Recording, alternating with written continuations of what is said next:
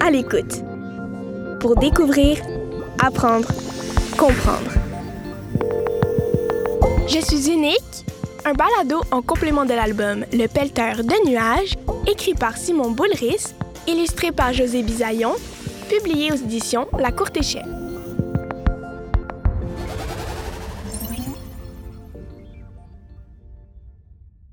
Je suis unique.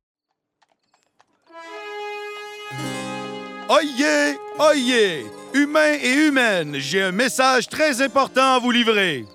Savez-vous ce qui nous unit tous et toutes depuis le début de notre existence? À part bien entendu notre amour unanime pour le chocolat. le chocolat. Ce qui nous unit, c'est le partage de cette caractéristique commune. Nous sommes tous et toutes différents et différentes. Révélation, n'est-ce pas? Attends, quoi? T'es pas étonné? Tu veux dire que t'étais déjà au courant? Tu, tu savais déjà qu'on était tous et toutes différentes? Eh bien, ouvre grand tes oreilles, parce que ce n'est pas tout. J'ai encore plein de choses à te raconter sur le fascinant sujet des différences et de l'acceptation de soi.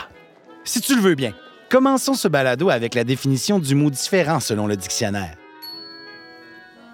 Différent, ce qui distingue un être ou une chose d'un autre. Dans mon dictionnaire à moi, on pourrait aussi traduire ça par c'est tes différences qui font de toi ce que tu es, un être unique. Oyez, oyez, humains et humaines, j'ai un autre message très important à vous livrer. Nous sommes tous uniques. D'ailleurs, savais-tu que même les jumeaux identiques ne sont pas tout à fait pareils? Ils ont eux aussi de petites différences, comme les empreintes digitales. Et toi, es-tu capable de faire la liste de tes petites différences qui font de toi une personne totalement unique? Est-ce que tes pieds sont aussi grands que ceux d'un Yeti? Est-ce que les taches de rousseur sur ton visage donnent l'impression de regarder la Voie lactée? Est-ce que tu as toujours envie de bouger, sauter, courir, trépigner, sans jamais t'arrêter au point que parfois t'en étourdis la galerie? Ou est-ce que, comme moi, tu as un rire bien distinctif? Au fil du temps, tu as peut-être réalisé que ces petites différences peuvent se transformer en petits complexes et parfois devenir synonymes de mal-être. Et là, tu te demandes peut-être, mais c'est quoi ça au juste un complexe? Un complexe, c'est quand tu commences à faire une obsession sur une de ces particularités qui te distinguent et à mettre beaucoup et parfois trop d'attention sur celle-ci. Par exemple, tu peux commencer à te dire Oh, je suis trop petite, moi. Je suis donc ben gros. Je suis trop poilu. Ah, mes cheveux sont trop crépus. Je suis pas assez fort. Je pète beaucoup trop fort. Ainsi de suite. Souvent, ces complexes-là débutent vers l'âge de 7 ou 8 ans. Parce que c'est à cet âge-là que tu prends davantage conscience de ton corps et que tu portes un regard nouveau sur lui. Et là, c'est sûr que tu te demandes, mais les complexes, ils viennent d'où? Et peut-être même, les complexes, est-ce qu'ils sortent d'en dessous de mon lit les soirs de pleine lune? Ou est-ce qu'ils jaillissent de mon nombril les jours de pluie? Eh bien non. La plupart du temps, les complexes naissent parce que tu te compares et que tu réalises que tu as un petit quelque chose de vraiment pas pareil aux autres. Ou des fois, les complexes peuvent aussi apparaître parce qu'à un moment donné, on s'est moqué de ce petit attrait qui te distingue. Résultat, dans ta tête, tu as l'impression de ne plus être normal. Et tu voudrais changer ce qui te plaît pas, ce qui ne plaît pas aux autres, ou ce qui fait que tu ne leur ressembles pas. Mais laisse-moi te donner un petit indice pour ne pas tomber dans la spirale des complexes infinis.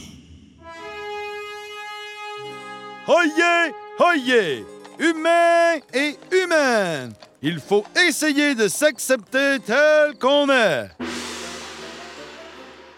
Bon, OK, je l'avoue. Souvent, la dernière chose dont tu as envie, c'est d'accepter la petite affaire qui te dérange. Des fois, le grain de beauté que t'aimes pas trop au milieu de ton front peut te donner l'impression d'être juste là pour te faire vivre un cauchemar. Je suis un grain de beauté maléfique. Et à chaque fois que tu me regardes, je te fais grimacer. Mais l'idée, c'est pas de l'aimer ou de l'adorer ou soudainement de devenir son plus grand fan. Vous voulez un autographe? Avec plaisir.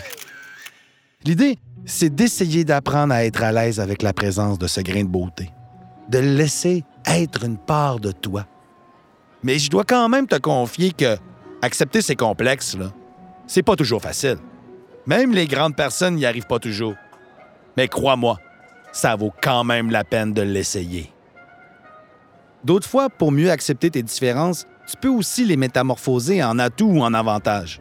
Par exemple, t'es vraiment super trop grande. Pourquoi ne pas te mettre à jouer au basketball? Ou tu pètes vraiment trop fort? Pourquoi ne pas créer des chansons instrumentales avec tes pets?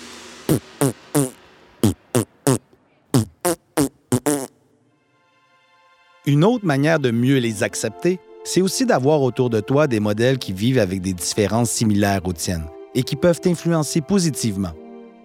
D'ailleurs, de plus en plus de mouvements sociaux favorisent l'acceptation, l'appréciation et même la mise en valeur de corps humains diversifiés. Leur mission Mieux les apprivoiser. Oyez, oyez, humains et humaines! Saviez-vous que l'union fait souvent la force? Et ceci est une très bonne nouvelle.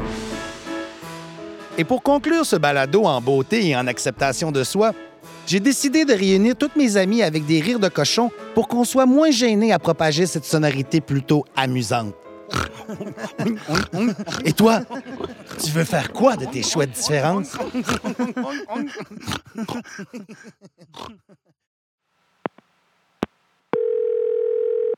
À l'écoute. À l'écoute. Pour découvrir, apprendre, comprendre. Ce balado est une production La Piste à l'oreille.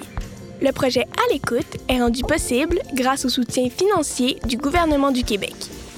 Un texte de Sarah Lalonde avec la voix de Charles Bockel-Robertson.